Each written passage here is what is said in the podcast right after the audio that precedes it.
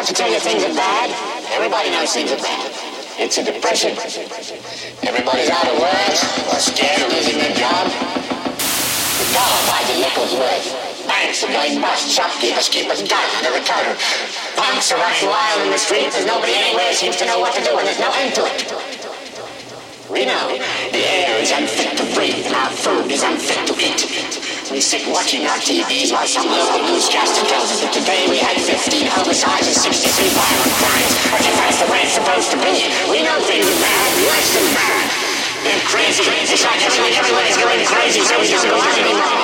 We sit in the house and slowly the world we're living in is getting smaller, and all we say is please, please, please, please, in our living rooms. Let me have my toaster, my TV, my steel-belted radio, and I won't say anything. Just leave us alone. Well, I'm not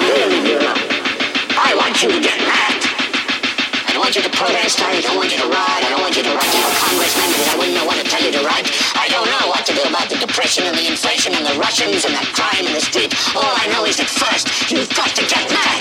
You've got to say,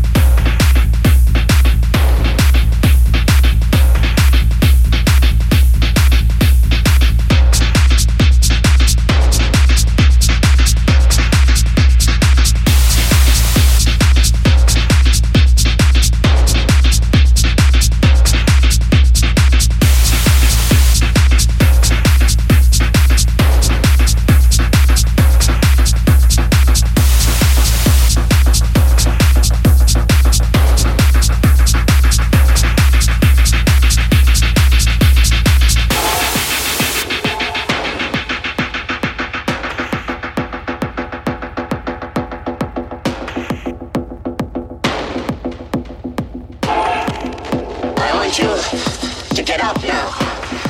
I want all of you to get up out of your chairs.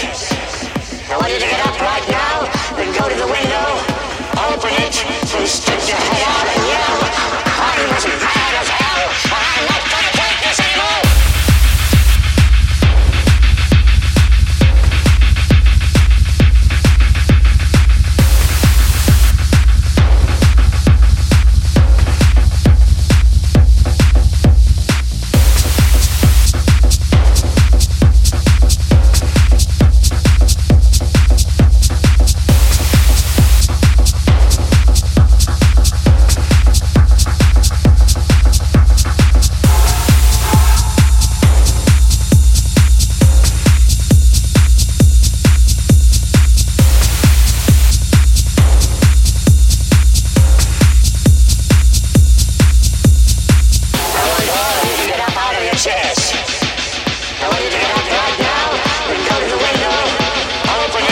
face to the head.